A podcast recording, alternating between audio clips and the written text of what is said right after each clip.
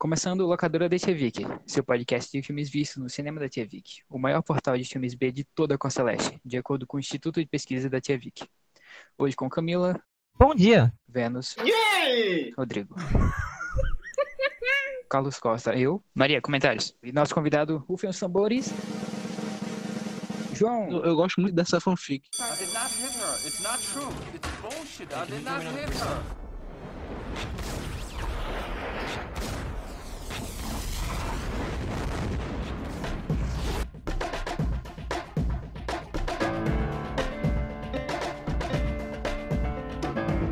Prosseguindo a nossa missão, hoje nós reservamos um lugar especial da prateleira para o que é, na minha humilde opinião, pelo menos, o supremo líder de todo o filme de locadora. É o filme que onde a gente baseou a tese do que é o filme de locadora. É a blueprint para o gênero. É aquele filme que quando você pensa, que filme vou colocar hoje? É o seu primeiro pensamento.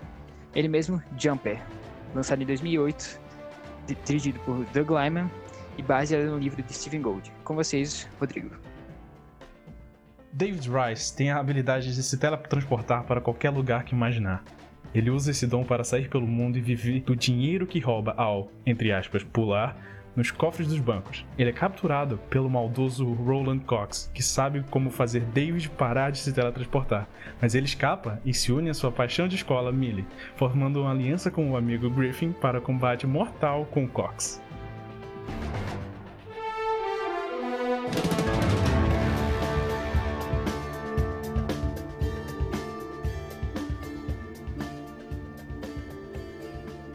Eu, eu senti uma um leve vontade de, de, segurar o riso durante essa sinopse. eu queria começar com a roda de nostalgia. Tipo, da primeira vez que você assistiu o filme, qual foi a sua impressão dele? E se a sua opinião mudou depois de ter assistido agora. Eu vou começar com o João, que é o nosso convidado, para ele ter, ter o lugar de voz. Vai, João. Obrigado, obrigado, obrigado. É, eu assisti esse filme. Uh. É, invejosos, invejosos dirão. Invejosos uivarão. Mas veja, é a primeira vez que eu assisti esse filme faz um. Eu nem me lembro agora quando foi a primeira vez que eu vi esse filme, porque faz muito tempo mesmo. Eu era bem moleque. Porque esse filme lançou quando, mais ou menos? Ele foi 2012? 2008. 2008. 2008. 2008 eu tinha 9 anos, então lembrar do que eu tava fazendo nessa época vai ser brabo, mas eu não, assisti, eu não assisti assim que lançou, claro. Eu devo ter assistido num telecine da vida e eu me lembro que quando assisti, comparado com hoje em dia, de ter assistido recentemente, não mudou muito minha ideia do que eu gosto nele. As coisas que eu gosto, gosto, ainda estão lá do jeito que eu, que eu me lembro. Porque é aquela época, né? Você, poxa, que cenas maravilhosas, que cenas de ações supimpas, porque, tipo, as cenas de perseguição e dos efeitos especiais Hoje em dia dá pra ver que já são mais um pouco datados, mas são divertidas de assistir de qualquer jeito, tá ligado? Porque, é, não sei, é, é legal ver as pessoas pulando do, de um lado pro outro, parecendo super-heróis. É ou, radical, cara. Ou parecendo de um anime. Parecendo um anime, tá ligado? Lembra um pouco Dragon Ball quando eles pa Parecendo super-heróis é, um, é um bom jeito de, de classificar tudo que a gente tá assistindo, que é é um filme de super-heróis sem a galera ser super-herói. Tentando se distanciar do que é um super-herói. Isso. Melhor a gente botar assim, não, não é super-herói não, é, é um filme aí de ação só. Super-herói já, já é um elogio muito forte desse filme. Mas eu acredito que as partes boas e divertidas, tipo como vocês mesmo tinham, é, vocês mesmo citaram, ele é um filme de locadora mesmo. É literalmente isso, aquele filme que você é, chegava lá na, na locadora, via uma capa que era o Anakin pulando na, na frente, você, poxa, o que é isso? Foi assim, assiste, foi assim pra tu? Você... Tu alugou ele? Não, na, na, Foi bom pra você? Anos, a, minha, na minha época de 8 anos eu alugava aquele filme dos espiões, da, é, dos pequenos espiões. Eu Sim, alugava esse filme com pai. Pra que alugar se ele passava na sessão da tarde todo dia? Ah, mas eu assisti ainda mais todo dia, tá ligado? Era, a minha meta era essa, assistir todos os filmes 500 vezes. Quando eu assisti esse filme, provavelmente quando eu tinha uns 8 anos ou 9, e eu lembro de achar muito incrível porque obviamente eu não estava prestando atenção na história. Eu lembrava que tinha uma, tinha uma coisa chamada paladinos e os caras perseguiam eles. Na, na, verdade, uma coisa que a gente tava falando durante o filme é que muitas, basicamente todas as cenas legais são com o Griffin, que é o, é o outro Jumper que sabe mais do que o David. Podemos concordar que ele é o melhor personagem do filme, né? o único Com personagem certeza, legal. com certeza. Não, não, não, não, não, não. O Ele é maior o personagem melhor. do filme é o Samuel Jackson, incontestável. E tipo Não, assim, cara, é, não. Provavelmente muitas das coisas que na minha cabeça de 8, 9 anos era o David que fazia, foram, era o Griff que fazia. Tipo, porque o, o David não faz nada tão interessante assim com os poderes dele durante o filme. E eu ficava pensando, putz, o cara, ele teleportou o carro, que incrível. E eu, eu assisti, eu não lembro se foi no início desse ano ou no, ou no final do ano passado. Sim, eu tô, eu tô vendo muito esse filme, eu tô me retroalimentando com esse tipo de filme. E, e aí, quando eu assisti recentemente, eu fiquei, putz, que incrível, o cara teleporta o carro. E aí eu assisti hoje e fiquei, putz, que incrível, o cara teleporta o carro. É muito. E essa é a minha impressão do filme. É, eu acho que foi muito disso pra mim também, porque, tipo, assisti esse filme é, é, realmente alugando de locadora. E era isso. Esse filme, esse filme vendeu a habilidade de se teleportar pra mim. Eu não sabia o que que era e, e explodiu minha mente. Meu Deus, esse é o filme mais legal do mundo. Fica aqui a denúncia. O quê? Seis, cinco, quatro, não sei quantos anos atrás eu, eu perguntei pra todo mundo qual superpoder teria. E Rodrigo disse teleporte. Meu é, o Deus. melhor poder, pô. Estava tudo escrito. Ele escolheu um nome muito criativo, um, nome, um codinome muito criativo de herói pra ele. Pulador. Fala aí, Rodrigo, qual que era? Fala aí, pode falar. Era Jumper, claro. Sem julgamentos. Agora, Camila, pode falar como esse é o pior filme que já, tu já viu na tua vida. Não, ela não amou, né? É, exatamente, ela não amou. É, Desculpa, é, eu não amei e eu também não tinha visto na locadora.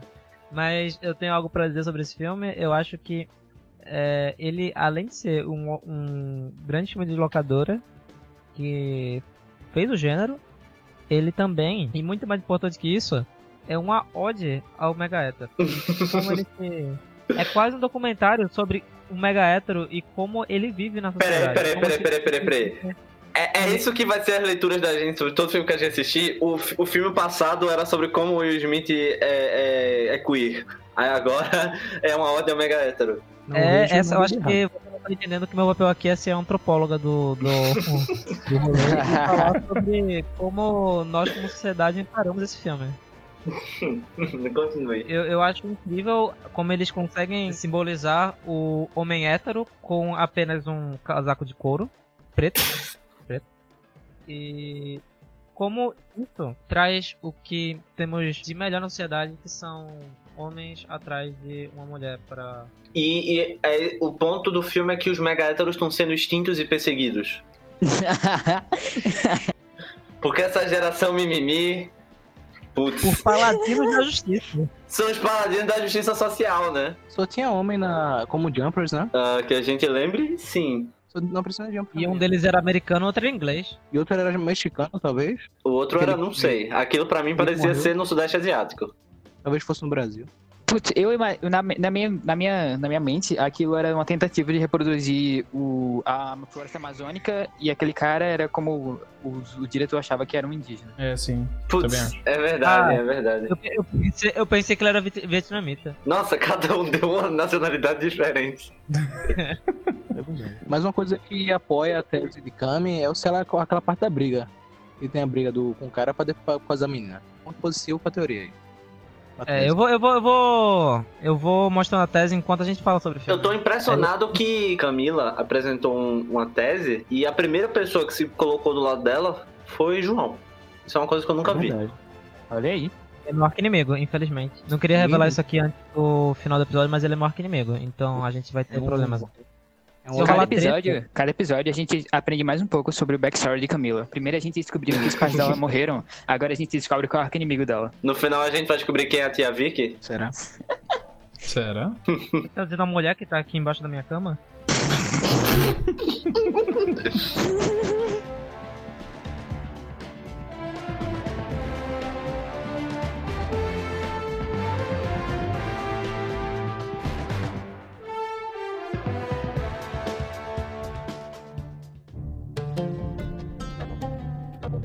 Jumper abre com o, o David no topo da, da esfinge de Gizé, falando como ele é o brabo, que ele hoje foi pra Polônia, depois ele esquiou, depois ele pegou uma menina em Paris, depois ele foi surfar no Havaí e vai terminar o dia. é final da NBA. Olha, olha, segundo a internet, melhor cena de todos os filmes de todos os tempos. Sim.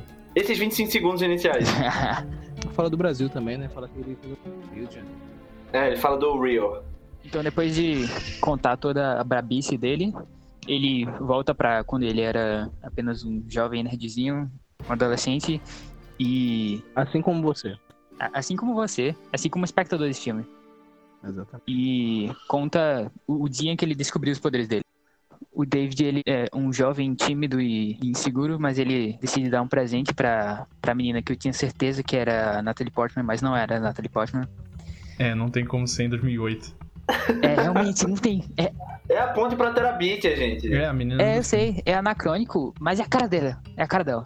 Curioso, né? Ele em se apaixonar por uma pessoa que parece com a Nat- Natalie Portman. né? Kira Knightley? Já vimos isso acontecer antes, um romance isso acontecer antes e não deu, não deu certo. Era Knight é a versão boa da Natalie Portman, né? Abrindo um adendo, o personagem principal, o adolescente, o David adolescente, ele parece muito o personagem que aparece, um personagem não, uma pessoa, uma personalidade real, que aparece num documentário da Netflix chamado Don't Fuck With Cats. Ah, E quem já viu, Ah, sabe muito bem quem nossa. é. acho que a gente entendeu. É muito. Eu fico vendo ele aparecer. Quando ele aparecia, ele falava, não, eu sou um cara legal, parecendo que é um Ah, cara. na tua cabeça tava tipo, vai, Mark, esse cara merece. Eu pensei, meu irmão, esse cara deve morrer. Puta que pariu. E não consigo tirar a imagem, pô. Eu olho assim pra ele e falo, esse filho da puta, daqui a pouco ele vai dobrar Que? a perna dele. Falando nesse ator, vocês não acham que, considerando a idade do Hayden Christensen em 2008, não seria, tipo, mais barato colocar uma maquiagemzinha nele pra ele parecer que tem 15 anos, ao invés de contratar um ator novo que não parece em nada com ele? É, era melhor deixar o cabelo dele Eu grande. acho que é porque ele tem que parecer um, um jovem. Como é que eu posso explicar? Um jovem nerd muito deslocado. Coisa que o Hayden Christensen não é herói. É isso. O Hayden Christensen só parece deslocado de um, de um set de cinema. Ele, ele parece deslocado porque ele não sabe fazer expressões faciais, mas é, ele, se você parar pra pensar, um- o nerd, o que, o que ele tem que fazer é que ele tem que colocar a expressão é, facial deslocada em lugares que deveriam estar uma expressão, uma expressão normal. Porque o, o Hayden Christensen nunca conseguiria fazer, porque ele não tem talento pra isso. Apesar dele ter talento pra muitas outras coisas. Como vai descobrir depois? Ele, quando tem essa expressão, essa expressão aí, ele não aprendeu, ele aprendeu com, com o filho do Will Smith. Ele não sabe, ele não sabe sorrir, pô. Ele tem uma cena assim, ele tentando. Ele, pelo filme dele, ele tentando encan- encantar você, tentando falar, ah, esse cara é legal. o Não, menor carisma. cara, ele não sabe. Ele não Mas, ao contrário do filho do Smith, ele, ele, consegui, ele aprendeu a colocar o casaco, mas não aprendeu a tirar.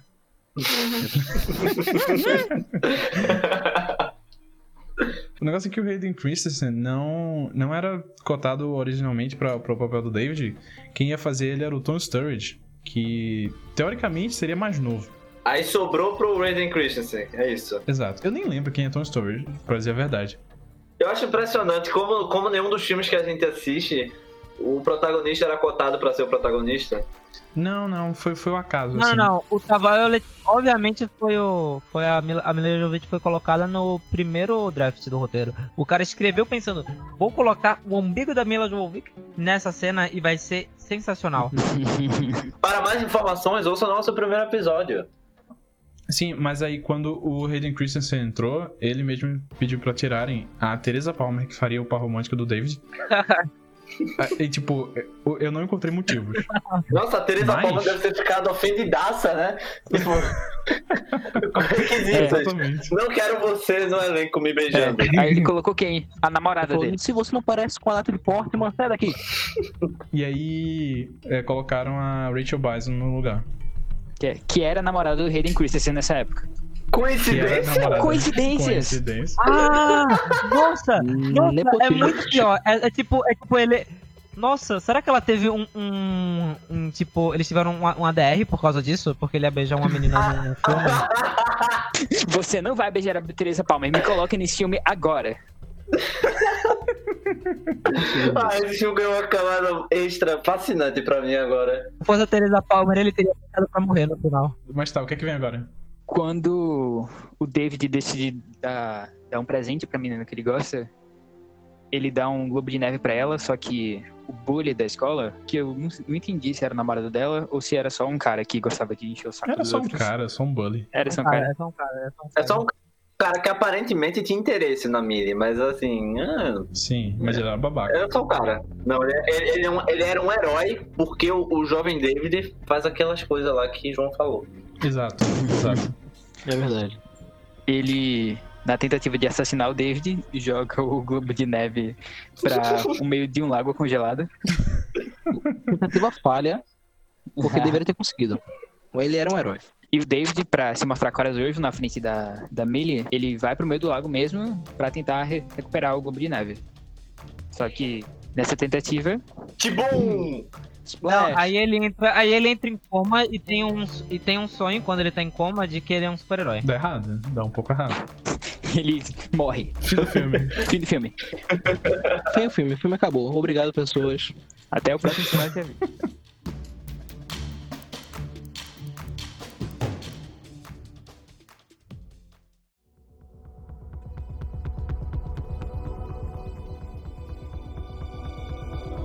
Mas aí, quando o David acha que tá se afogando e vai morrer, ele subitamente aparece na biblioteca local. E eu acho essa cena uma das melhores cenas, acho que é a melhor cena de, de pulo, porque é muito legal o efeito dele estar na água e a água aparece na biblioteca e faz splash. Acho que é, é mais isso. Sim, É inclusive a gente viu com a gente viu em realidade aumentada, sei lá, acidental, porque o frame rate da, da transmissão tava ruim. Aumentada. E aí a gente viu mais lento a transição do efeito é, dele se teleportando da água pro, pra biblioteca. Cara, é engraçado, porque a gente falou que os efeitos estão um pouco datados e que às vezes dá pra perceber que é um, um fundo verde e tal. Mas quem fez, quem fez os efeitos especiais desse filme foi a Ueta. A Uau! Ueta Digital da Nova Zelândia que fez os efeitos hoje em dia. Não, não é essa. Não, não, agora coloca a, vo- a voz de, de, de, de Amorim. Uepa! Mas a Ueta Digital que faz o. que hoje em dia, né, fez Vingadores e o negócio todo. Tem que começar de algum lugar, né? anéis e tal. Exato. Eu não acho o efeito dos teleportes ruim. Talvez ele Também tenha não. mexido tudo Não, não nos é. teleportes e aí a- a- as telas verdes ficaram daquele jeito lá. É, tem que Mas cortar de algum então, lugar. é por- Mas então, trazendo aqui pra uma, pra uma parte mais séria, é porque isso não depende apenas de do estúdio de efeitos visuais. Isso. Isso. É, depende também bastante da, da direção em si. Porque, tipo, se você tem um diretor que ele não sabe trabalhar bem com efeitos visuais e você coloca ele pra trabalhar com efeitos visuais desse jeito e ele pega, uma, eh, pega a câmera e joga lá de qualquer jeito num, fundo verde, não vai ser a mesma coisa do que um diretor que saiba trabalhar, como o Peter Jackson que tá procurando vários jeitos de interagir com a câmera pra fazer efeitos visuais melhores e é, esse tipo de coisa. Aparentemente, depois da experiência, o Doug Lyman deve ter melhorado um pouco na direção dele, porque ele fez No Limite da Manhã, recentemente, que é um filme bem elogiado pelos, pelos efeitos especiais e tal, e cenas de ação. Sim, e tipo, a. É, uma coisa que a gente pode elogiar desse filme, falando dos, dos pulos e dos efeitos, é a mitologia e o, o negócio por trás de. Não, não mitologia, mas a ciência, talvez, a protociência por trás de como eles pulam, que é, foi. É um a- mini buraco negro, né? É isso, tipo, e deixa uma cicatriz onde eles pulam no, no espaço. E aí, isso foi coisa da UETA. A UETA que introduziu isso, porque eles que estavam pensando em como iam, é, como iam fazer os efeitos. E eles que, que trouxeram. E aí, tipo, ó, por exemplo, a cena do. Isso é metade do plot do filme. Pois é, ah, então, né? tipo, isso não foi original do livro, é, isso veio da, da UEPA? Isso, da UEPA. É. E essa cena deles saindo do lago pra biblioteca. Eles usam o mesmo tipo de movimento de câmera e, efe... e consequente efeito que usaram em Matrix. Hum. É aquele rig de, de câmeras que desliza pra baixo Uhum. pra poder mostrar a transição. Isso foi muito bem Hum, feito. Legal. Uma pergunta, eu tenho uma pergunta. Alguém leu o livro pra saber, tipo, como é Não. que eles transportavam no livro? Não, Não, faz não. parte da nossa tradição não ver material original de nada que a gente assista. Ok. É Exatamente. fundamental pra. pra... Não, essa parte eu falei que eu falei por pergunta, realmente é pra perguntar pra se alguém sabe, porque eu fiquei curioso, só por curiosidade. É. E, tipo, o, o filme é só vagamente baseado no livro. Tipo, são os mesmos personagens e tal, mas a plot parece que eles fizeram algo muito diferente. Foi em outra direção. Exato. No livro é é basicamente o, o David procurando a mãe dele. Não tem nada de paladino, Uhum. não tem nem o outro Jumper que é o mais legal do filme. Não tem um É, não tem protagonista, o verdadeiro protagonista do filme. É, Tem a. Millie? Tem, tem, a, tem a Millie, sim. Tem a Millie. Tem a Millie, tem a Millie. Então não presta de forma nenhuma esse aí. Uma coisa que eu achei interessante é que quando, nas primeiras vezes que o David se teleporta, ele faz o Super Hero Landing, do, igual o Hancock, que destrói o chão em volta dele. Isso faz, esse é o terceiro filme que a gente assiste que tem Super Hero Landing. Num total de três. Pois é. Olha aí. 100% do filme que a gente viu tinha um Super Hero Land. Estamos a zero programas sem Super Hero Landing. Estamos a zero dias sem Super Hero Landing. Nosso recorde é zero dias. Isso prova ainda Isso. mais o meu ponto de que esses são filmes de super-herói sem ser super-herói. Seguindo, o David, ao descobrir os poderes dele, que ele pode ser o brabo, ele decide abandonar tudo. Ele volta pra casa e a gente vê o pai abusivo dele e que a mãe dele morreu. Morreu não, né? Deixou ele. Sumiu. Tá, tá, tá. Eu, eu, eu tenho um- um- um- uma contestação pra fazer. O pai Olha. dele, ele era realmente abusivo? É, Não, Digo- então, não, não, não, não, não. O pai dele só tava cobrando que, que ele limpasse o chão, que ele chegou estragando, cagando a casa toda de, água. É, não, não, não. E ele, o pai dele não faz nada com ele. O cara só tá assistindo TV, velho. Não pode mais assistir TV. A gente presume que ele é abusivo porque, porque ele é o Michael Rook, é isso. Exatamente. Você vê um filho do Yondo dar certo? Me diga um filho do Yondo que deu certo. Me diga um, um, eu espero. Change my mind. Só que é, a gente acha que ele é abusivo por causa do trope, que é todo, toda pessoa abusiva nos filmes, todo pai abusivo nos filmes, aparece assistindo TV. E beba e bebendo cerveja. Assistindo TV com a barba mal feita e tal. Mas- é, mas mas, ele- mas ele não fez nada. abusivo. Ele usa uma regata branca e ele bebe cerveja. Caraca, o Vin Diesel é um pai abusivo. Não, porque ele valoriza a É família. que eu posso dizer que eu vi todos os Velozes e Furiosos. Tem um, tem um, tem um lugar de fala. Mas isso é o básico para você participar desse podcast. Atenção que ninguém cumpre o básico pra Peraí. participar do podcast. Pera aí, você não. Vocês não viram todos os Velozes e Furiosos? Eu Maravilhoso. só vi o 7. Eu já vi, eu já vi. Aí Carlos sai da, da Eu fala. vi o Missão Tóquio, que é o mais importante. Concordo. Os memes são de lá. Então, terminando a digressão, o David decide abandonar tudo e viajar pra. Ele sai da cidade pequena de onde ele vive e vai pra uma capital. De ônibus por algum motivo, sendo que ele consegue se teleportar. Acho que na época ele não sabia controlar 100%, tá ligado? Ele tá- tinha medo ainda. É, ele só treina depois. É no Central Park que ele treina, então foi perto do Central Park. Ou pode ser qualquer parque americano. Mas existe outro parque americano que não seja Central Park? Hum, É. Ah, é o Parque Industrial de Seattle. Boa, Viu? boa, muito bom. Mas lá ele só tocou música industrial. toca só Nine Nine Inch Nails o dia todo. Muito bom. Vou viajar pra lá. É, e tipo, ninguém vai pra lá porque tem muita poluição. Do lado de indústria, mas Isso. aí. Não, ninguém vai pra Seattle porque lá a galera toca grunge. Seattle é, Metroid, é Detroit, não. Não, são Não, duas cidades diferentes. É, são duas Seattle é capital de. Estados Unidos, pra mim, é só uma patotinha gigante, então é complicado. É. Estados Unidos é, é a grande Nova York e a grande Los Angeles, é isso. Exatamente. um pouquinho do- de Orlando por causa da, da Disney, E o Texas. Universal. É, tem uma Disney no meio. Não, é tipo o Rio que é do lado da Amazônia. Se você é um jumper, tudo é do lado do. ligado. Olha aí, olha aí, olha aí. Não sei do que eu, do que eu tô falando. Na minha cabeça, os estados do, do- dos Estados Unidos são Grizzlies, Golden State, Lakers e. Isso. Come on, and welcome to the jam. O programa vai ser todo só digressões. como, é, como é difícil a vida de Roche. Ele foi pra capital, lá pra cidade grande. Viver o sonho moderno americano. Nada de esquisitice no hotel. Ele se hospedou no hotel e decidiu que ele ia fazer a coisa certa, que é roubar bancos. Claro, Isso. tá na lista do adolescente merdeiro. Tem que roubar um. Então, Olha, até aqui, todos os protagonistas que a gente analisou fizeram muito bom uso dos seus poderes. Destruindo patrimônio público, roubando banco. Nossa, cara, falir banqueiro é a primeira coisa que eu faria se eu tivesse superpoderes. Nossa, eu roubaria todos os bancos do mundo. Aí, sei lá, é, metade do dinheiro eu ia gastar pra mim, a outra metade eu ia dar pros pobres e a outra metade eu ia queimar. então o David, depois de roubar um banco, começa a sequência dele sendo o sonho de qualquer pré-adolescente que assistia esse filme na época. Que ele é um cara bilionário, ele é um cara bonito, Hayden Christensen, um Sem cara fazer nada. É, ele não trabalha, ele é um cara milionário, ele vive de roubar bancos, ele viaja o mundo todo, ele pega todas as gatas do mundo, porque ele é o cara, e ele não tem paz, ele não tem família, ele vive fazendo o que ele quiser. Esse é o sonho de todo pré-adolescente. Saindo do cinema já querendo se jogar nos lagos congelados, tá ligado, pessoal? Total, total. No caso, eu. Ele deixou de ser e virou Shed. É verdade, é Verdade. verdade. E virou o Chad Anakin.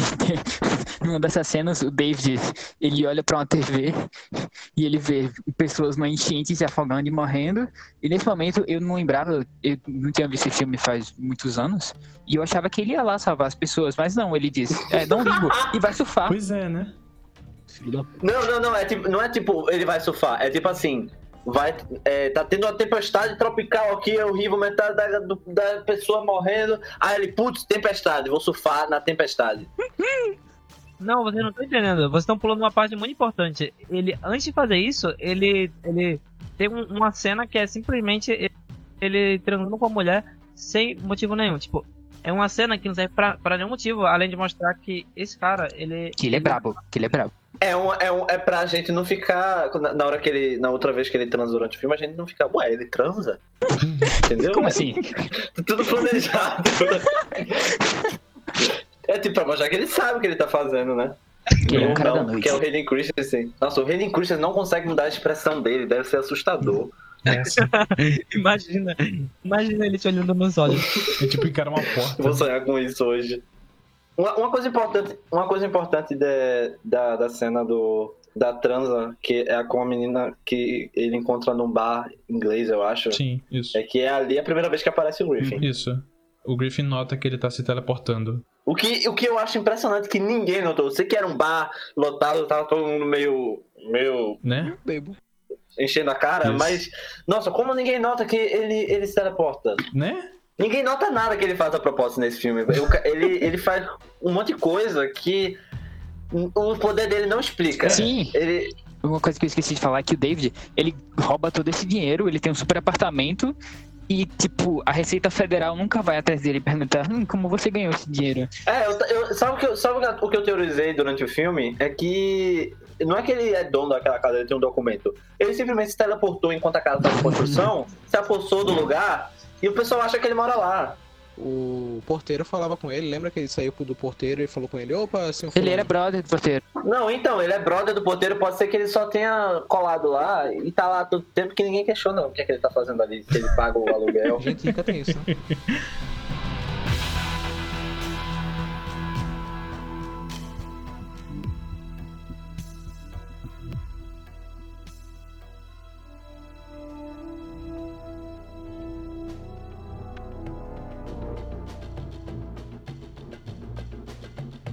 Numa dessas, num desses dias de loucura que o David volta pra casa, ele encontra o Mace Windu na casa dele, confrontando o jovem Anakin. Nossa, é verdade, né? E, e ele tava com um- algo que dá pra chamar de um sabre de luz. Exatamente. Já começa a perceber aí a intriga entre os dois, né? Ele fala, eu me lembro que você matou aquelas crianças. Nossa.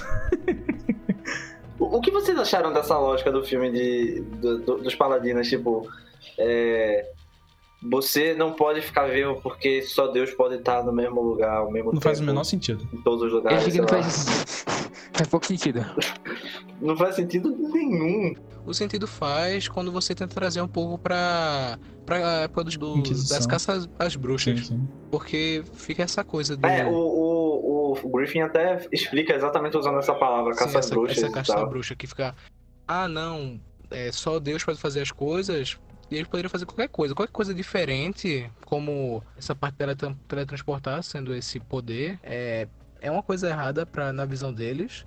E por ser errado tem que morrer. A gente vê que até Aham. hoje tem isso, tá ligado? Com uma pessoa um pouco diferente. Eu, eu acho impressionante o, o alcance que eles têm, que eles conseguem forjar qualquer documento. Ninguém precisa de documento nesse filme a propósito, né? Tipo, Isso. é, o, o Roland, que é o Mace Windu, ele tem acesso a todos os documentos de todas as agências mais secretas de todas. E ele consegue entrar em qualquer lugar que ele quer e não tem consequência nenhuma pra ele. Primeiro ele é da NSA, depois ele é da CIA, depois ele tá batendo no pessoal que questiona. Meu irmão, ele só chegar lá e mandar motherfucker, o cara já fica tipo, tudo bem, faz o que você quiser. Eita. Sim, senhor, sim, senhor, sim, senhor. Faça o que você quer. Roube meu banco. Eu fiquei, eu fiquei imaginando que esses documentos devem ser todos falsificados e que deve ter, tipo, um, um super conspiração no Vaticano pra financiar essa galera e que eles arrumam dinheiro com os cristãos bilionários que tem por aí. O David, pela primeira vez na vida dele, leva um sarrafo e descobre que os poderes dele não servem em algumas situações, mas no desespero dele, ele acaba fugindo por algum motivo para o quarto dele de infância. Talvez tenha sido o primeiro lugar que ele pensou, né? Não, não, essa parte não faz o menor sentido. Eu acho muito engraçado. Eles precisam levar ele pra o lugar que vai fazer, que vai avançar o plot. E é tipo, ah, por que, a gente, por que eu nunca voltei pra, pro meu lugar de infância? Não sei. E por que ele voltou pro, pro lugar de infância agora? Também não sei. E por que ele tá indo. Ah, mas esse é o, o mote desse filme. Perguntas? Pra que resposta? Porque isso é tudo que todos os, todos os personagens fazem. Eles não dão resposta sobre nada. Ou quem, quem faz isso no máximo é o Griffin. Então, o David tem uma conversa super awkward com o pai dele sobre ele ainda estar vivo e estar lá. Isso enquanto ele carrega uns três sacos de dinheiro que ele pegou do quarto dele. O desse filme também é essa coisa de você voltar pro lugar onde anterior que tava. Ele sempre faz, ele sempre faz isso no, no filme, se você parar pra perceber. É. Ah, ele saiu da casa, ele volta pra casa. Ele foi no- na, na biblioteca, ele volta Em algum momento a gente vai ver. É É. essa de ir e voltar pra, pro lugar onde você começou. Olha aí. É. O plot desse filme é, é- é- é desperdício, então, né? Porque o cara tem o poder de ir pra qualquer lugar do mundo. Ele fica voltando pra, pra casa, pra aquele lugar merda. poderia Pois voltar é. pra tipo Paris, pra essas coisas assim, não, vou voltar pra mim. É, a- é a poesia do filme, é a poesia. Ele pode voltar pra qualquer lugar, mas ele sempre vai voltar pra onde o coração dele tá. Poético.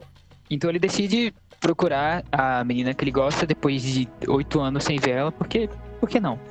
E depois de oito anos, ela achando que ele tava morto. Ela age como todos- se. como se eles não tivessem se visto há dois dias. Não, é, é tipo assim, a reação quando, a galera reconhece Nossa, ele. parece até que eles estavam namorando, né? Eu amo que tem um. Tem uma cena antes de- dele com a mãe dela, só pra mostrar. Só pra você ver que não faz o menor sentido a reação da menina. Porque, tipo, eles colocam a cena com a mãe dela, com a mãe dela antes da mulher toda, meu Deus do céu, esse homem está vivo. E a cena seguinte é, é ele com ela e ela, e ela, tipo, nossa, é, ele realmente voltou, né? É, ele tá lá. É, tipo, são, eles- são eles no bar e o, o Mark, o babaca Bully, reconhece ele e, e, tipo, ele não. A reação dele não é tipo, cara, você não devia estar morto e, tipo, por minha causa. A reação dele é, ah, Rice Ball! Vamos tomar uma cervejinha com um amigo de faculdade, com um amigo de escola. Quando o David descobre onde é que a, que a Millie trabalha, ele se surpreende porque ela era uma, uma garota que sempre queria viajar o mundo, mas acabou ficando em casa. E passa 40 minutos encarando ela sem falar nada. Como 45. Uma pessoa normal. 45, isso mesmo. É porque, no fundo, no fundo, ele, se- ele, ele por fora virou um Chad, mas por dentro ele ainda é um incel. Ele não tem a menor ideia do que ele tá fazendo. tanto que, tanto que a, a conversa que eles têm é...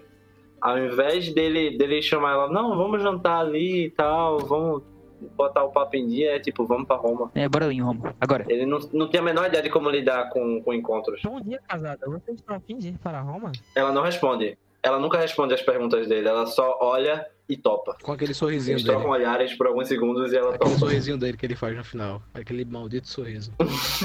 Nossa, eu quero muito falar da cena de sexo que eles têm depois. Mas antes dele chamar ela pra Roma, aquele cara que supostamente matou ele, tipo, pra todo mundo ali, aquele menino basicamente Sim. matou o David, ele começa a assediar a Millie e o David dá um soco nele. Eu perdi essa Dá um parte. E o que, que ele falou?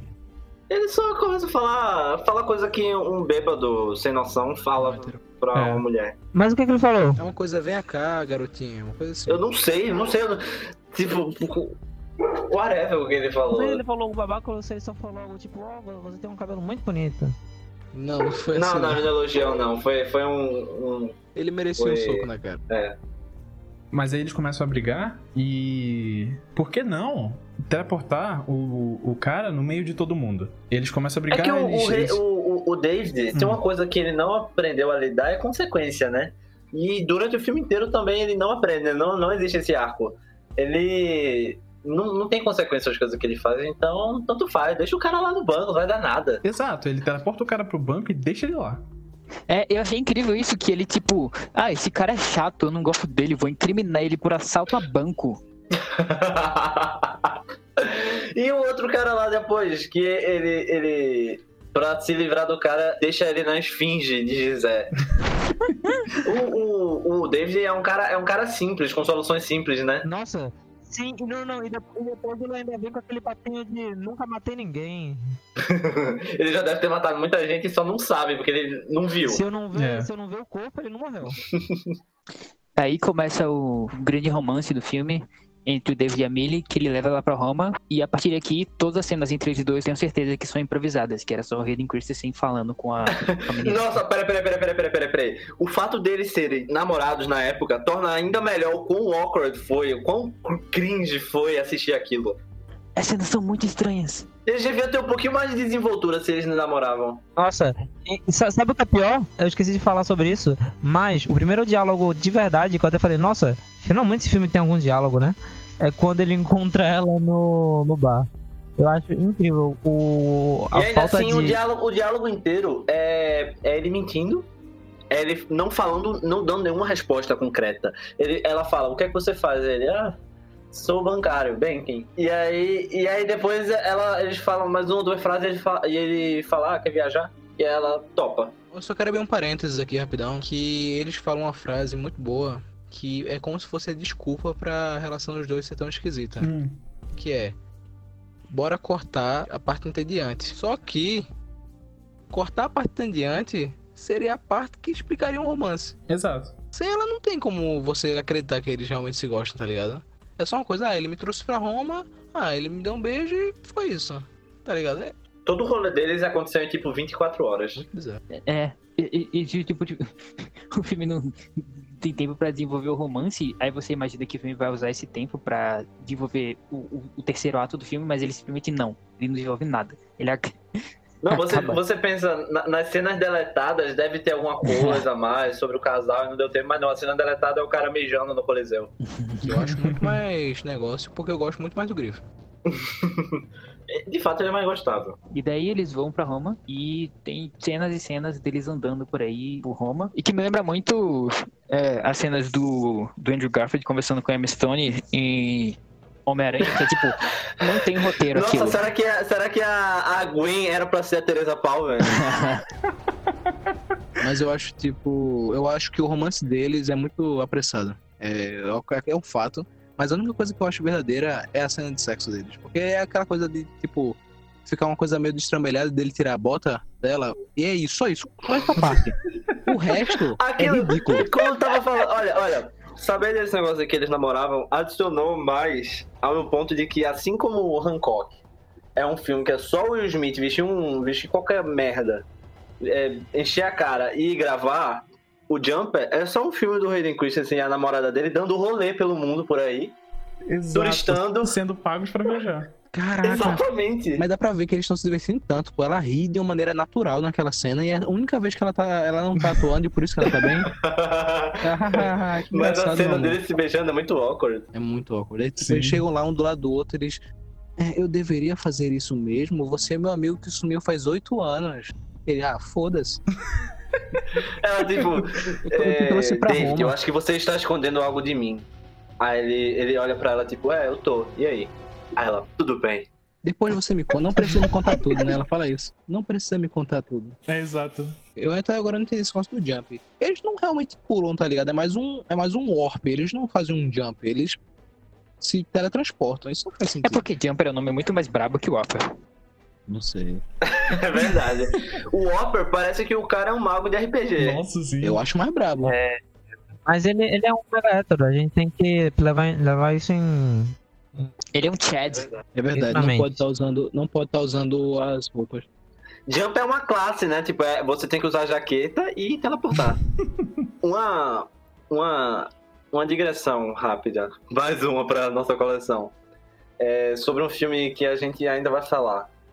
É, Spoiler. O filme Push, o filme Push, tem essas classes de, de, de pessoas com superpoderes. Tem os, os movedores, os videntes, os gritadores e os, e, e os manipuladores, por exemplo. Parece que saltadores, puladores seriam uma classe desse filme. Talvez eles sejam Nossa, sim, com certeza. E aí? Exato. Seguindo a, o, o grande momento do filme, o David decide entrar no Coliseu da Força depois de uma discussão muito awkward com segurança Denúncia, denúncia, denúncia. Ele não. O do segurança não falou com a coxinha também. É verdade. Nenhum assim. italiano nesse filme falou com a coxinha. Nenhum italiano falou com a coxinha. Como assim? Isso não era, foi gravado na Itália. Inacreditável.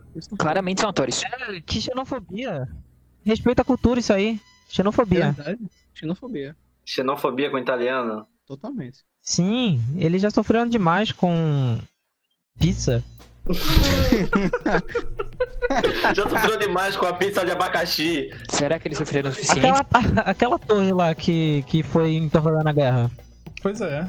Eles estão se, eles estão se recuperando até hoje. Aí é história. Se eu não sei, então não aconteceu. Verdade. Se, não- se, se não tá me falando agora, não aconteceu não. Se não tá em Jumper, eu não, não sei o que é. Olha, uma coisa, uma coisa dessa cena é, é- Eu acho que ela é a prova definitiva de que o. O David, ele não sabe o que são regras, né? Tipo, ele não, não tá acostumado a viver nesse mundo em que existem regras. Que nem qualquer mega hétero. Tipo. É, exatamente. Ah, tem um, um sinal aqui de fechado? Não, quer dizer aberto. Eu posso entrar. Isso, isso é a prova que, ele é um- que, que esse filme é uma analogia mega hétero. Ele quer, ele quer falar sobre como o- a ação do mega hétero é encarada pela sociedade e como eles são impunes por fazer coisas feito essa. E como você deveria também estar sendo mega hétero. Até porque ele nunca é punido por suas ações idiotas e principalmente ele é tratado como uma pessoa super legal. Porque quem não quer ser amigo de um cara como Ele esse? é tratado como uma pessoa super legal porque não, não- o filme torna ele super desinteressante, mas. É, é por causa do Red Christensen, por causa do Não, ele é.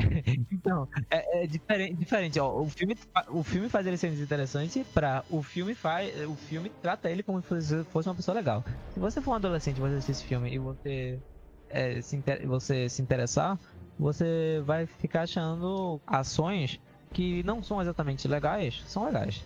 Tipo, olha como é cool entrar na propriedade. Eu queria que esse filme fosse tipo. Peaky- Eu queria que esse filme fosse tipo Peaky Blinders. A galera, tipo, adotasse a estética dos jumpers. Vou sair de jaqueta por aí. Sim. Nossa, no Brasil isso ia ser lindo. Quebrar todas as regras. Acho que já fazem isso, mas pulando por aí. não é pelo Jumper, não. É, Foi assim que o Boulos acabou Nossa. invadindo o propriedade privada. Mas uma coisa, eu tenho uma coisa a dizer sobre esse, sobre toda essa cena, toda essa sequência do Coliseu. Eles só fizeram isso, eles fizeram isso tudo em três dias. Com, eles tiveram essa- essas regrinhas assim. Só tinham três dias e, de acordo com a, com a organização do Coliseu, não podia levar câmera para nem, nem equipamento para o local do, do Coliseu. Não podia colocar coisas no chão. Então tudo ali é de câmera na mão ou, ou na- é, Parece, com eu, parece eu tendo que alugar o teatro na escola pra. pra fazer a gravação do trabalho. Eu amo toda a lógica desse filme que é Nossa, estou sendo perseguido pelo governo, o que vou fazer? É, vou sair numa viagem divertida com minha amiga Namorada. É, mas esse filme, esse filme tem muito desse momento de, tipo, tem algo muito tenso acontecendo. Vou dar esse rolê aqui de carro, vou dar esse rolê em Roma, vou dar esse rolê aqui na Chechênia. Hum, Ele mostra muito bem o que um adolescente é também, né? Dá um rolê na Chechênia. Um herdeiro. Você vê ele encarando um problema importante, o que ele faz? Ele viaja pra Chechênia. Ele vai pra Tóquio fazer um drift. Ele pega um carro e vai fazer. Que é uma conexão com Velozes Furiosos 3 Missão Tóquio. Pô, Inclusive, o, é, o carro que, que atropelou o Han era um. Era de um jumper. Chamado Jason Statham, o nome do Jumper. Não, não. É Red Cannon. Isso, aí- isso aí é. Isso aí é o do reboot do, do Velozes Furiosos. Quando eles colocarem o. O Ren pra ser interpretado pelo. Vin Diesel, né? Que é mega hétero. É, pelo Vin Diesel. E, e o.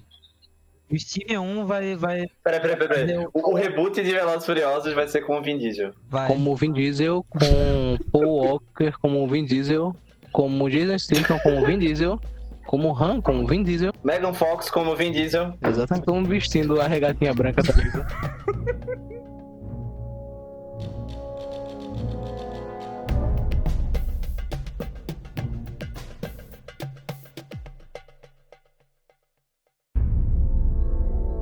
Briga no Coliseu. E aí? Briga e no agora? Coliseu. Ele encontra o Griffin. É, Mijando.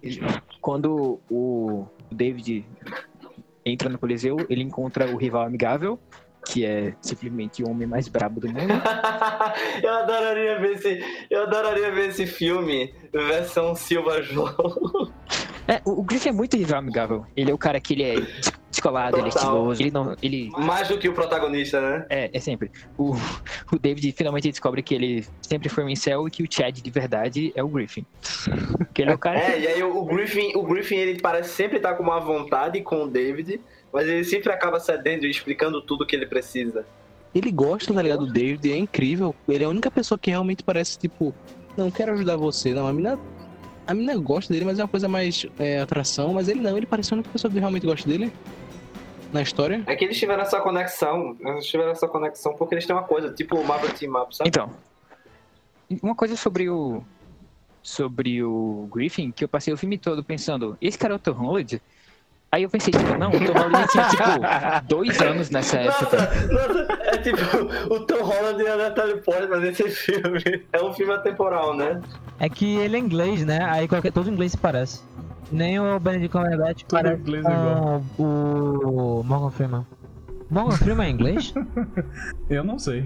Se ele quiser, ele pode. É só ele chegar falando, ah, porque o racismo não existe, o racismo é, é besteira. Aí, É, se pensa em inglês, eu sou inglês. Qual a diferença do inglês por um estadunidense? Inclusive, Morgan Freeman é outro que tá tentando imitar Deus. Ele é. Eita.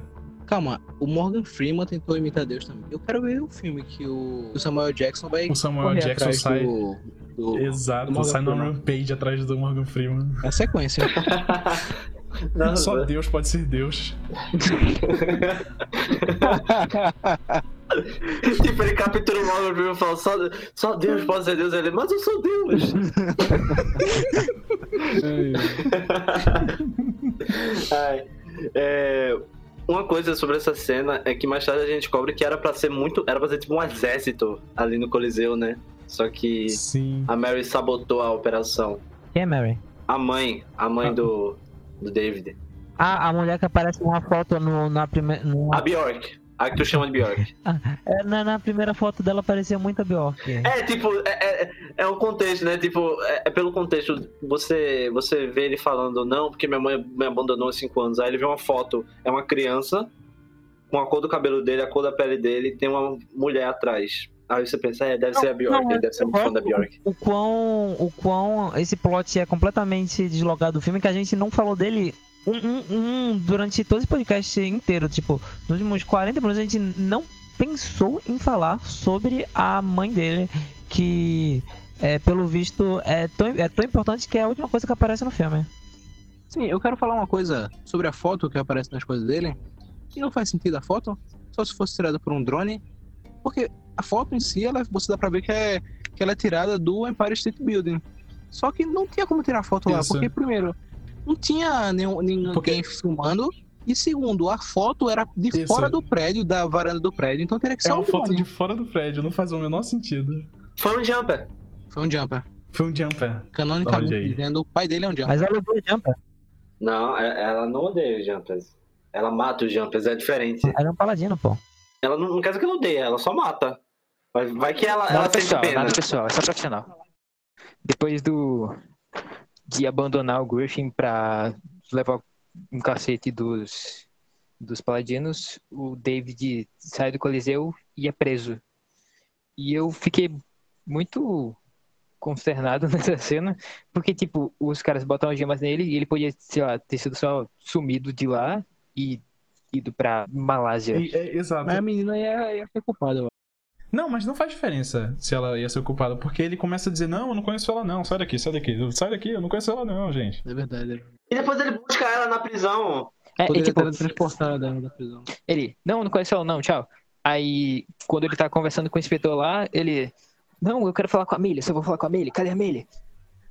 Nossa, É, foi logo na sequência, tipo, ele, ele foi tipo, vá pro hotel, vá pro hotel, vá agora. Aí logo corta e ele fala, eu já disse que eu- tudo que eu quero é falar com a Millie.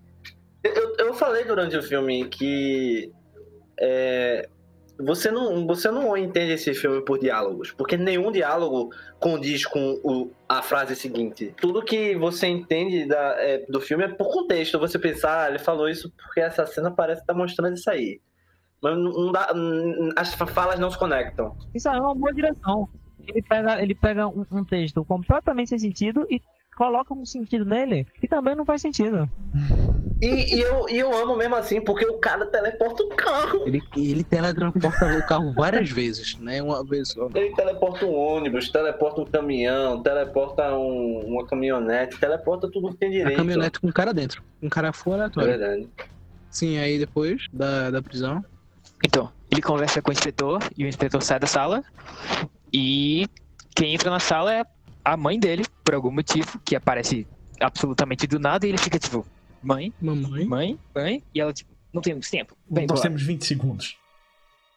Eu acho que é nessa cena agora que o David manda a Millie voltar pra, voltar pra Michigan, Sim, se sim. separar dele, e ele mostra pra ela no meio do aeroporto a bolsa cheia de dinheiro que os policiais não confiscaram, por algum motivo. Ué, como é que ele entrou no avião pra Roma sem o É pessoal ver? verdade. Então, seguindo a separação do casal, a gente volta pro, pro pai do David, que recebe uma visita do, do Samuel Jackson, que eu eu não nem lembro mais o nome do personagem agora, porque a gente só chama ele de outro personagem. Roland. Roland, Roland. E eles têm uma conversa para ameaçadora e é isso aí. É, não acontece nada. Na verdade, o... Ele mata o cara. ele mata, ele bate no, no, no pai do David. O- E, e lembrando que o cara tava de boa, só consertando a caminhonete dele, assistindo Family Guy, na moral. É. Tava Pois é. quieto, sem fazer nada com ninguém. Mano, o. a- Você já parou pra pensar? O Samuel Jackson, ele não tem nada demais. Tipo, ele é só um cara, velho, que por alguma razão ele, ele é tão foda que ele consegue ma- matar uns caras que Ele é movido pelo ódio. É. Eu queria dizer que isso aqui é claramente uma alusão à frase quem tem boca vai a Roma, porque ela conversa com o menino lá e ela vai pra Roma. Nem como é que ele chegou em Roma. Só quem tem boca vai a Roma. Olha aí. ele, Refogada. não, ele, ele vai a Roma, mas ele vai a Roma porque ele tem dinheiro, não porque ele tem boca. Não. Não, não. Quem tem boca vai a Roma, mas não quer dizer que, que só vai a Roma quem tem boca. É. Não tá sendo, tu tá sendo, tá sendo excludente, tu tá sendo. Como é que é quando você, você tá Capacitista. sendo preconceituoso com. é, Capacitista. tá sendo capacitista, João. A gente, a gente não, não, não aceita de preconceito aqui. É, pre- preconceito faz cigano. Eu gosto de capacete. Fun fact aqui. Esse ditado tá errado, porque o certo é que quem boca vai a Roma, de tipo, vaiar Roma. E não de ir. É eu recebi essa, eu recebi essa no, no e-mail do professor Pasquale. veio junto com cor de burro quando foge, cuspi, cuspi descarrado. Eu ouvi dizer que era tudo mentira esse negócio aí. Esse negócio de. É, dizer que. Vitória, que- Vitória, vamos lá, vamos lá para uma análise científica. Tem, tem alguns critérios. Primeiro, recebeu no e-mail? Recebeu no e-mail. O e-mail fica onde? Na internet. Tá na internet? É verdade. É verdade. Refogada. Mas e se eu vi que era mentira na internet também? Na internet, na internet esse. É, a gente entra num, num paradoxo, isso é coisa para outro filme. É, agora o David, completamente devastado pela separação que ele foi forçado a, a, ele, a ter com a. Como é o nome dela? A Millie. É, que aparentemente não, não tem muito motivo, porque é sempre assim: ele não explica nada, aí ela fica chateada por ele não explicar nada, e ao invés de explicar mais, ele continua sem explicar, e, e é isso. Ou então ele dá uma explicação mentirosa. E volta pra, pra o covil do, do Griffin, que fica em algum lugar no, no deserto, Não é um covil, é uma toca. se tu tá dizendo, tudo bem. Palavras do Griffin, palavras do Foi Griffin. o que ele falou. É, e, o, e aí ele faz uma coisa muito babaca que eu odeio quando as pessoas fazem, que é ficar na frente da TV quando ele tá jogando videogame. Até o Griffin explicar o que é que, qual é a dos paladinos, o que é que, quem eles são, o que é que eles fazem, onde comem, Com quem andam. o que. Hoje, no Globo Repórter. Eu adorei a cena de, de chegar lá na, na toca, porque o, o Griffin tava falando com o cadáver do, do policial. Aí ele de boa lá jogando. Nossa, sim. E não, mas é assim, Eu- joga eu vou- vou falar uma coisa que, que na, na primeira vez que. Na primeira não. Na primeira eu não vou saber. Mas na segunda vez que eu assisti esse filme, como eu disse, alguns meses atrás, eu tinha a impressão que ele tava com um headset, sei lá, conversando com alguém online, sabe? Uhum. Mas não, ele tava conversando com um corpo que tava do lado dele. É maravilhoso. essa cena. O Griffin expli- explica qual é pro David e ele percebe que o, a Millie agora tá em perigo, porque os paladinos vão começar a perseguir ela. E ele decide voltar pra. Graças a quem? Graças a quem? Graças ao David. Ao Mark. Mark? Quem é Mark? Ah, verdade. O babaca. Que o- na prática é graças ao David É, também. tecnicamente sim. Ah, sim, ele volta pra prisão, né? Pra conversar com o Mark. Isso. E faz buraco no chão novamente, faz o Super Hero Land. E ele interroga o Mark sobre por que ele contou pra, pra, pra Ron. E ele diz, por que sim, cara? Por que eu não contaria? Aí ele vai pra Pois é. Tá certo. Ele tá certo. Ele é eu gosto que, que os roteiristas eles simplesmente desistiram de dar motivações pra qualquer personagem nesse filme. Então chegou nesse ponto que o cara pergunta: Por que você fez isso? E ele: Por que não? Eu acho uma, uma pergunta interessante sobre é, a física da, da situação. A gente viu no deserto, quando ele foi lá, foi se teletransportar com o grifo, quando ele faz o, o teletransporte dele na- nas areias, e o buraco dá um tipo de sugada na areia, aí dá- até que na- nessa cena dá pra ver a areia na fissura, dá pra ver tipo a areia sendo sugada. Mas nessa hora, quando ele faz, é tipo um empurrão, aí eu, caraca, não tem uma, uma É coisa. verdade. Tipo, Ele não suga o cara, tá ligado? Mas talvez, se- talvez seja porque tipo, o standard do, do salto é tipo, ele parado é como se ele eh, literalmente fosse sugado por alguma coisa. Mas quando ele tá em movimento e, e faz o salto, aí tem um, como se fosse um impacto do salto com a matéria em volta, Hum. não? Faz sentido. quando eu começar a realmente teleportar, eu explico a vocês. Pode deixar. Ok. Ok, ok. E quanto tempo vai levar pra isso acontecer? Rodrigo, já passasse de 5 anos, não tem mais como não. Só a partir de 5 anos tem que Putz, dar- verdade. salto. Rodrigo, se, se- se tu aprender a teleportar, tu pode é, fazer minhas compras pra mim, por favor? Seria bem útil. Falando em aprender a teleportar, tem uma cena linda do- dele, dele chorando que o pai dele morreu. O pai Tem? dele, lembra, lembra galera? Que. O Yondo, Não, Tem, tem. que- Ah, é, não, o pai não, dele não, não, existe. não, não, não. Sim, ele teleporta o pai dele pra dentro do hospital. Vitória tá, tá se recusando a aceitar que o Hayden Christensen é capaz de expressar emoções. É isso. é porque foi um dublê, Dublê. dublê de choro dele. Botou um CG na, na cara de um lágrimas. dublê de cara. Aí ele ficou em posição fetal, chorando por a morte do pai dele, que não sabe nem se morreu de verdade, tá ligado? A gente não sabe se morreu de verdade. É, o filme não conclui. Tem um monte de subtrama que o filme tá nem aí. o- uma das várias. Uma das várias. Esse filme não tem primeiro ato, gente. Do que vocês estão falando. Ah, vai vir com esse de novo. O filme é um grande primeiro ato. Era, era pra ser três filmes originalmente. Que era a quantidade de, de livros que tinha. É. Eu não consigo aguentar Sim. um. Como é que eu ia ver três? É porque lançou, o último lançou agora, em 2014, agora entre aspas. Seis Olha aí. atrás.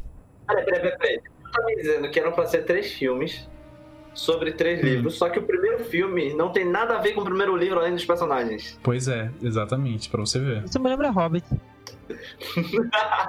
Esse filme aí, ele é. Ele é baseado em dois livros até, porque é o livro normal, o primeiro livro, e o livro que é a backstory dele, porque são quatro livros, se eu não me engano. Ah, ok. O cinco. Griffin foi inventado pro filme. E o, o escritor es- escreveu a backstory do Griffin baseado no filme. Ok.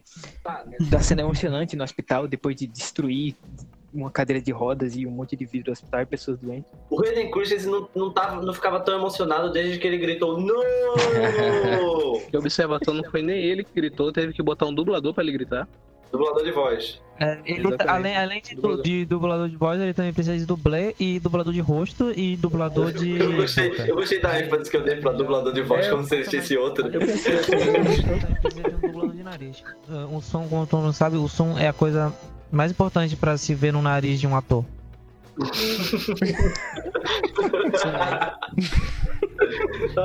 Muito bom, muito bom, muito bom.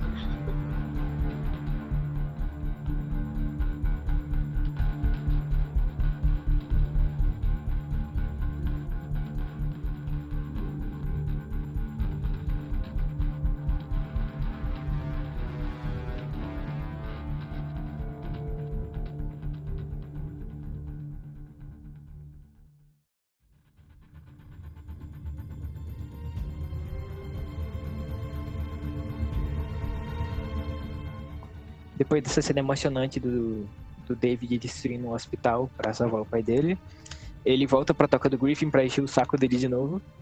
E eles começam a meter o louco teleportando pelo mundo todo, que essa foi a cena que provavelmente comeu metade do budget do filme, porque ele É.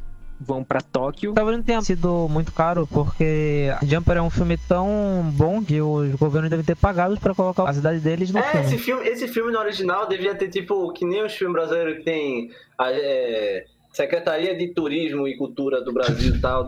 Tido isso de 196 países diferentes. Verdade. Sim, com certeza. Aparece no início, Secretaria de Turismo da Chechênia.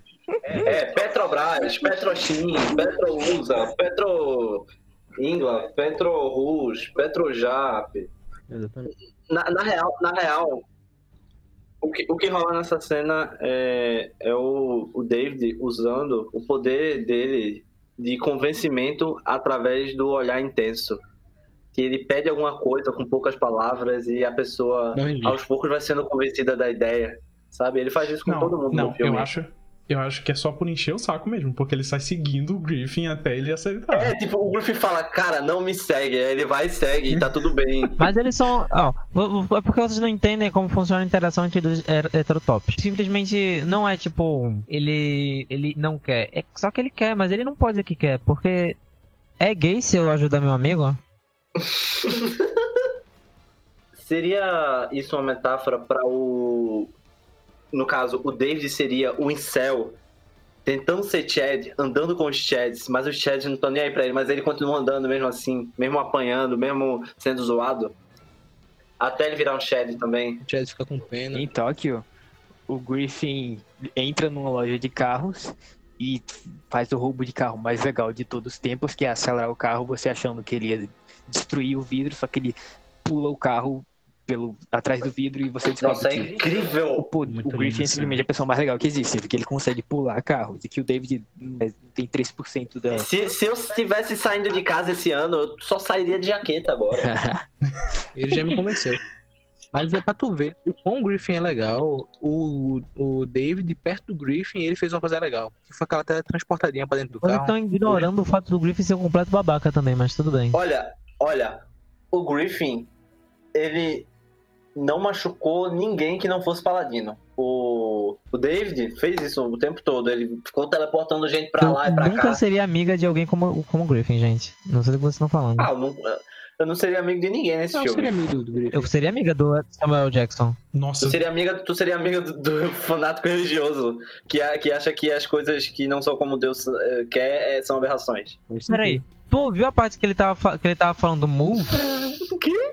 Se ele me fala move daquele jeito, eu, eu, eu me movo até o próximo século. Ah, move! É, eu tava move. move. Tipo, ele tá imitando uma faca? Ele tava cantando da jaquete. ah, não. Ah, não, mas um motivo pra não gostar. Durante a conversa em, em Tóquio, digo, durante essa perseguição contra o nada em Tóquio, que a propósito tá rolando, enquanto o David tem a consciência de que ele tá com o tempo contado até o. Até o. o avião da Roland- pousar. é, até o Roland ter acesso a Millie, ele tá tipo. Ele chega pra conversar com o Griffin, tipo, meu Deus, temos que fazer alguma coisa, porque o Roland vai pegar a Millie e temos sei lá quantas horas. E aí o Griffin, ah, pode dar um rolê de carro. E aí eles vão e ficam conversando lá e se amostrando com o carro. É, e tipo, o Griffin faz parecer que ele tá muito ocupado, mas ele não tá indo pra lugar nenhum ali, ele só tá dando de rolê por aí. Só tá se mostrando mesmo, pulando os carros pro céu Isso. e pra sei lá o que, dando, dando, um- Eles são amostrados, é isso. Dando uma carreirinha pra frente. Mas é nessa cena que a gente tem o, o background do Griffin, que ele fala que ele teleportou pela primeira vez com 5 anos.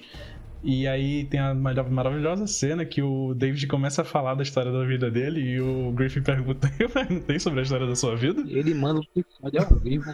Mais um, mais um motivo que, que, que aponta aquilo que eu falei, que é os roteiristas não estão nem aí, eles não, não querem saber de diálogo nesse. Não.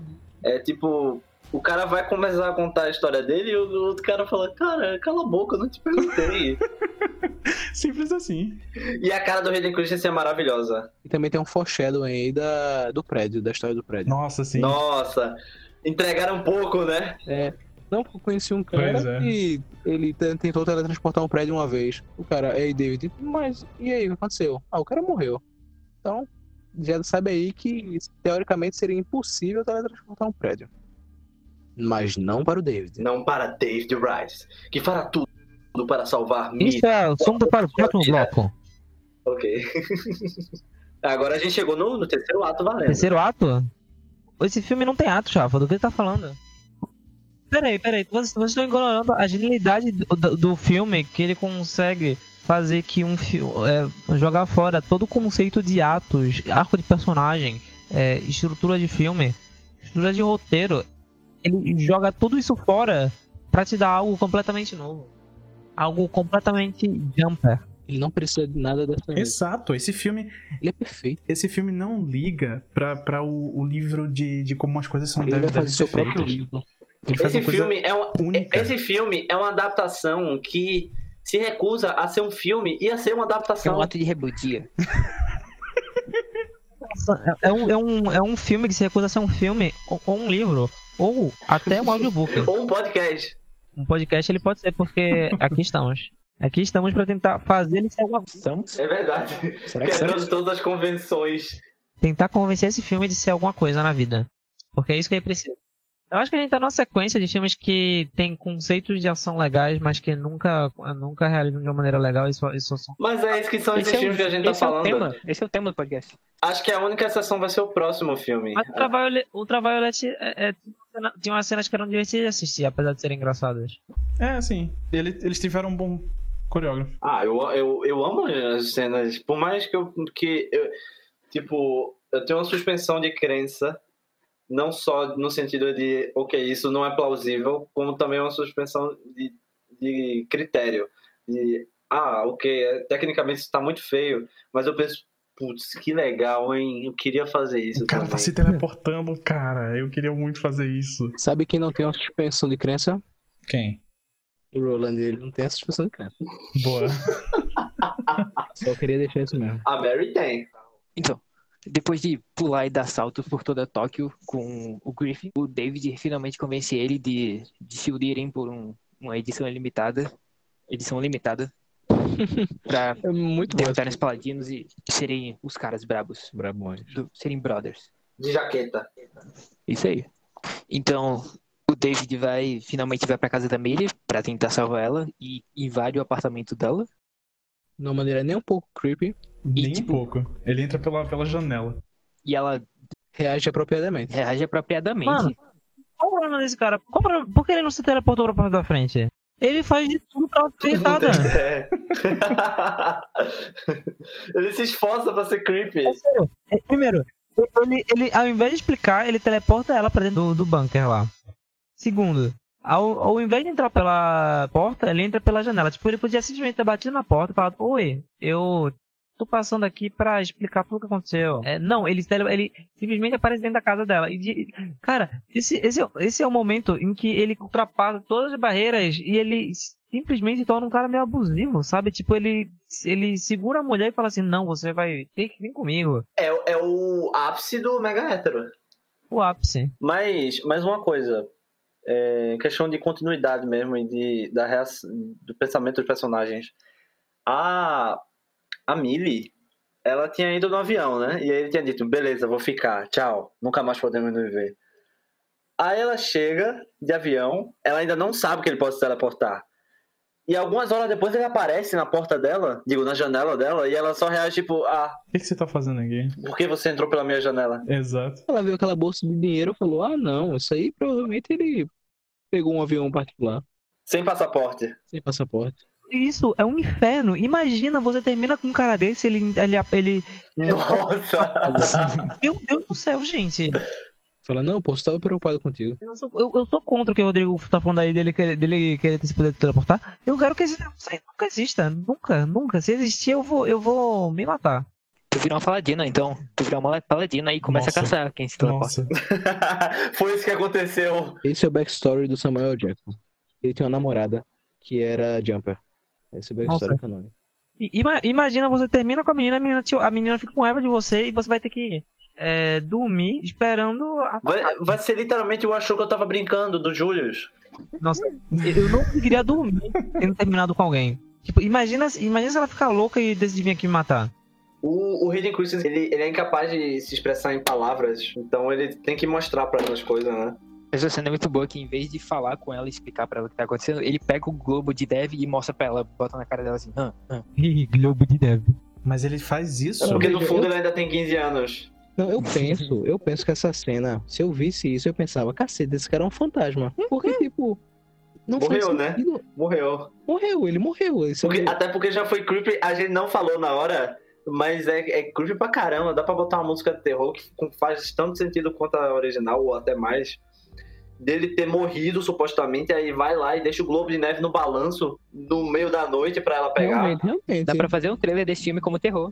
Eu não bom. pegava aquela bola de neve, não. Vai te fuder, deixava lá pra o, pra o voltar. Eu mijava em cima, mijava. Nossa. Que nem o Coliseu. Ok? Ok. Não ouçam esse podcast comendo. Botava um crucifixo assim por volta, tá ligado? Nem fudendo que eu achei. Não deixe seu Globo de Neve ouvir esse podcast. Crianças da Não deixe seu, seu primo com. É, como é que é o nome? Daquele negócio que você, que você tem que fazer xixi o tempo todo? Pinico. Incontinência urinária.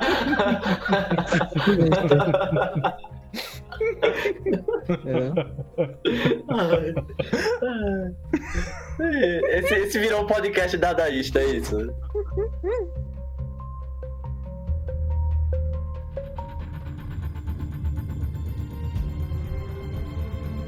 Após o David levar a, a Amelie pro covil do, do Griffin, Pra toca. Muito- Toca. pra toca, pra toca, do Griffin, o Griffin explica pra ele que, na verdade, tem, os paladinos têm como perseguir eles através da, da cicatriz de pulo. Sim, eu fiquei pensando, por que, que ele não explicou isso antes? É um Exatamente. detalhe tão importante. Ele tem lá o desodorante que faz o rastro aparecer, por que que ele não avisou que eles tinham Um isso? baigon, tá ligado? Isso é o, o bygone dele. Aí eles usam lá o. Por que ele não mandou um. Vem de avião que se você vier desse negócio aí vai dar ruim.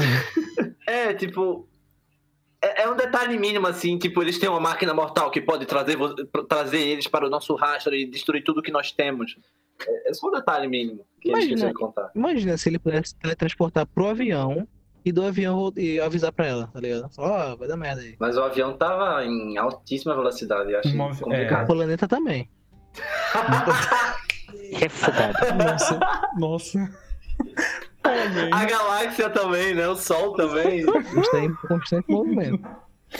Isso nunca pediu ele. Inclusive, eu fiquei pensando se ele não tinha como teleportar pra fora da Terra. Tipo, será que tem um range? Será que ele pode Mas- ir pra Lua e encontrar um Hancock? Nos outros livros tem é, teleporte para outro planeta. Caralho. tá- Doideira. Exato. Estou começando a querer ler o livro. Eu também. O- No, no fim das contas, esse, esse podcast vai virar um jabá do livro de Jumper. A gente vai conseguir patrocínio. Tomara. Ok. Briga com ônibus no deserto! Depois dessa cena a gente tem um fallout entre o, o David e o Griffin, que o Griffin quer explodir o apartamento da, da menina e o David não quer que ele faça isso, porque é alguma coisa. É, é tipo, é nessa Porque parte a Miri foi meio- capturada. Ela tava lá. Ah, é verdade. Os paladinos puxam ela através do, do buraco de minhoca com ah, o sabre de luz. Pera aí, isso, a gente tá pulando a cena do, do Samuel Jackson. Pula por baixo de um caminhão? É porque isso é só mais uma terça-feira na vida do Samuel. É, exatamente. A gente vai chamar ele só de Samuel? Samuelzinho. É, ele é nosso amigo, ele é nosso brother. Samu, Sami, Samuka, Samuca. Samuca da quebrada. Mumu. Mas veja, eu acho que essa cena de combate entre os dois, eu acho que foi tão idiota o começo dela, porque o Anakin vai e joga, o- joga o, cofre dele no, no chão lá da, da- de Roma, com a bomba que aparentemente ia explodir, e ele olha pro lado assim, tipo, ah, eu não fiz nada não, pô. Não tava aqui não. Ele parece uma criança de 15 anos. Não, mas aquilo é só de Hayden fazer uma Christensen, que não, não tem expressão. Ele, tipo, ele faz a merda, obviamente, tipo, ele acabou de jogar o cofre dele embaixo do negócio ali, e ele, ah não, no final não, pô, tranquilo, eu não, deu- o que aconteceu aqui? Cara, é pago pra atuar. Esse cara é pago pra atuar. É possível. Como assim? Será que ele é pago? Eu acho que ele É. paga pra atuar. Será?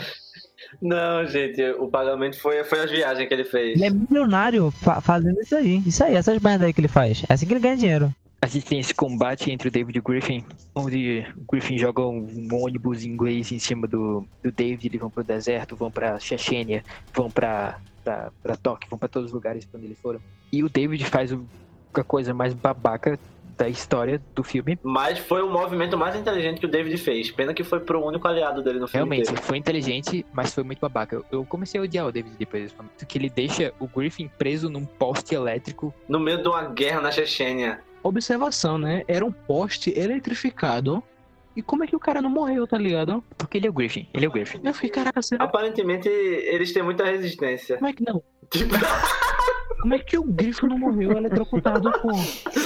Piada não intencional. Ele é muito homem. Mas calma, gente, que ele vai voltar. Na sequência ele volta. É, né? Ele ficou preso lá no negócio, né? Uhum. É, é tipo assim, o, o pai do David não tem conclusão se ele sobreviveu ou não. O Griffin não tem conclusão se ele sobreviveu ou não. É, o Samuel Jackson não tem conclusão se ele sobreviveu ou não. Não tem conclusão nenhuma do Ah, filme. pô, né? mas relaxa, no segundo filme explica Só- isso. um, um, um torpedo, um, um, um SMS, é, falando assim, falando assim, nossa, tô, tô aqui no meio do nada, vem, vem me buscar. E chegou um cara com um avião pra buscar ele. Filme 2. Daí, o David volta para o apartamento da Millie para ser o grande herói dela. E ele simples, ele joga uns cabos elétricos lá para impedir ele de teleportar, mas ele não liga porque ele é brabo demais e o poder do amor é mais forte. Então ele teleporta o apartamento inteiro, no maior esforço da vida dele, para o meio de um rio em Michigan. Que lembra muito é, 007 Cassino Royale, quando o James Bond começa a lutar numa casa no meio, do- no meio da água. Bonito aquele filme, aquele filme é bom. Esse filme aqui É melhor ainda. Também. Também. É, é o fechamento do, do filme, assim, é, com aquele negócio do círculo completo, né? Dele. O último teleporte dele é. Foi o primeiro teleporte dele. Dele Uhum. Conseguir é. teleportar o bagulho de volta pra biblioteca. tão bonito, é tão poético. O ciclo, o ciclo completo, tirando que não existe ciclo, né? Porque esse filme ele ignora qualquer regra de roteiro. Óbvio, ele pulou. Mas ó, eu tenho um negócio pra falar sobre essa cena. Quando o David teleporta a casa, o apartamento inteiro da Millie pra o Horrível. para o lago, aparentemente ele se solta, né? E aí depois quando ele abraça ela, eles teleportam de volta pra biblioteca. Mas o David tá meio desacordado, vocês lembram? Vocês perceberam isso? Uhum.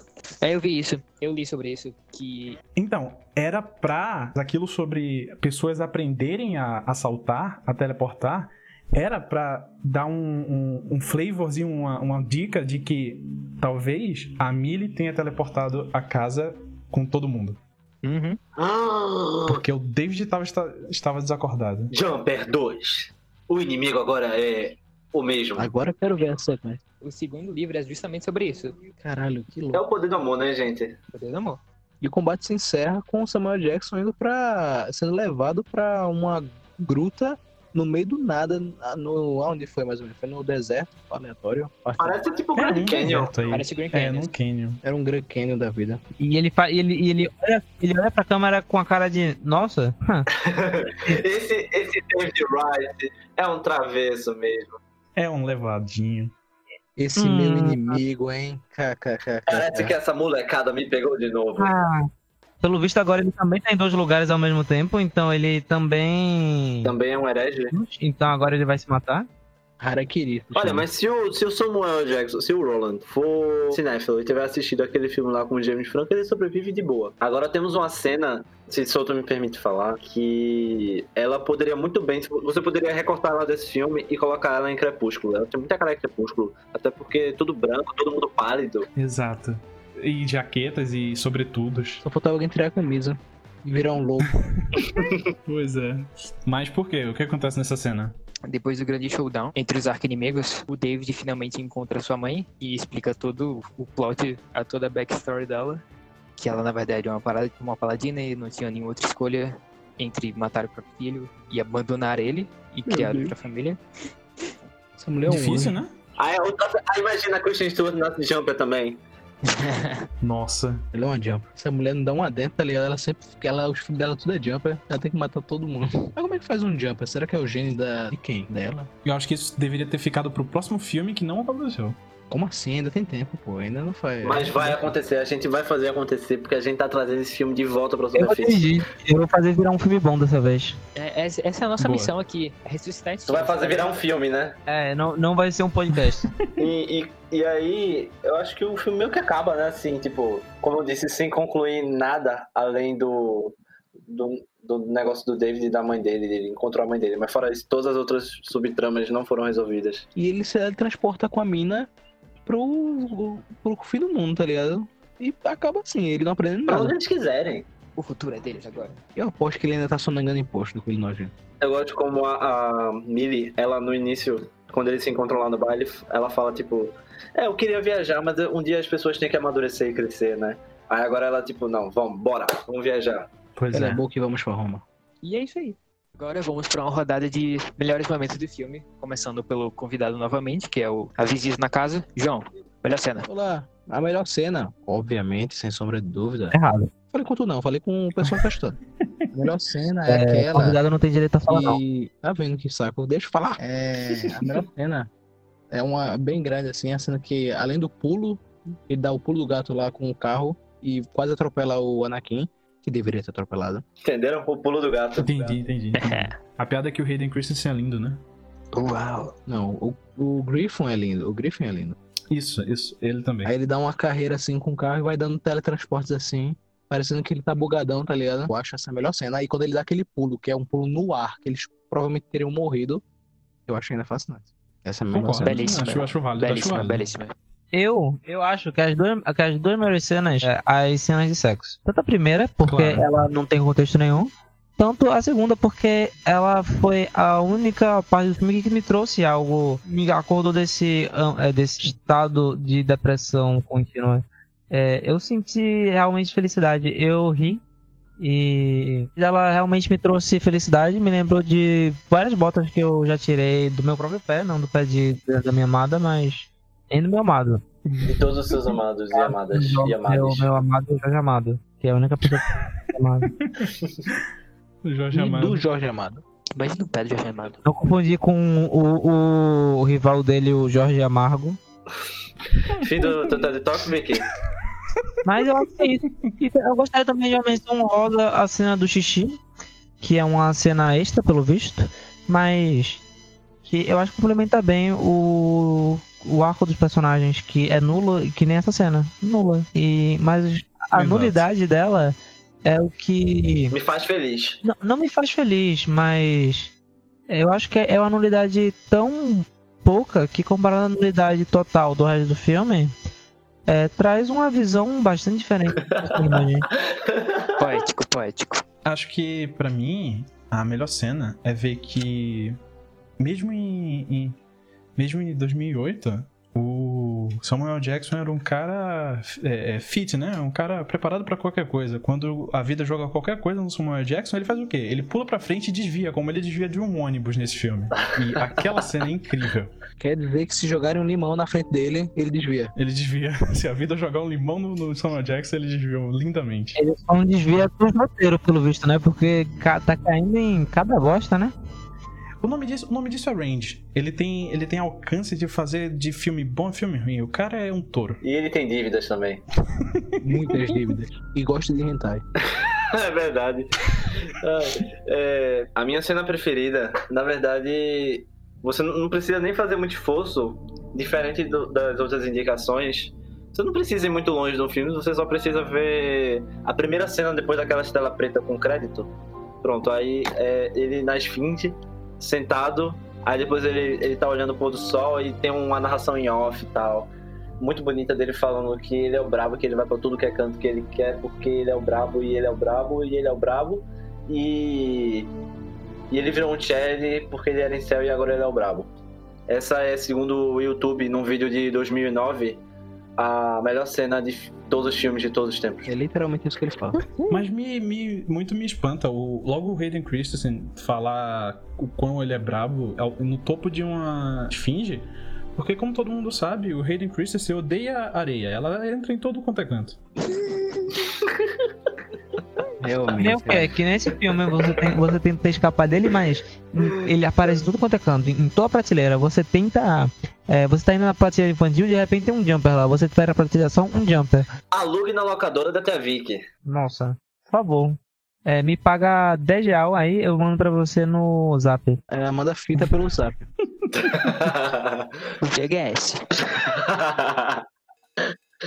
Terminando a nossa ronda de melhores momentos, ficamos por aqui com o Cinema da Tia Vicky. Até a próxima e devolvam seus filmes atrasados.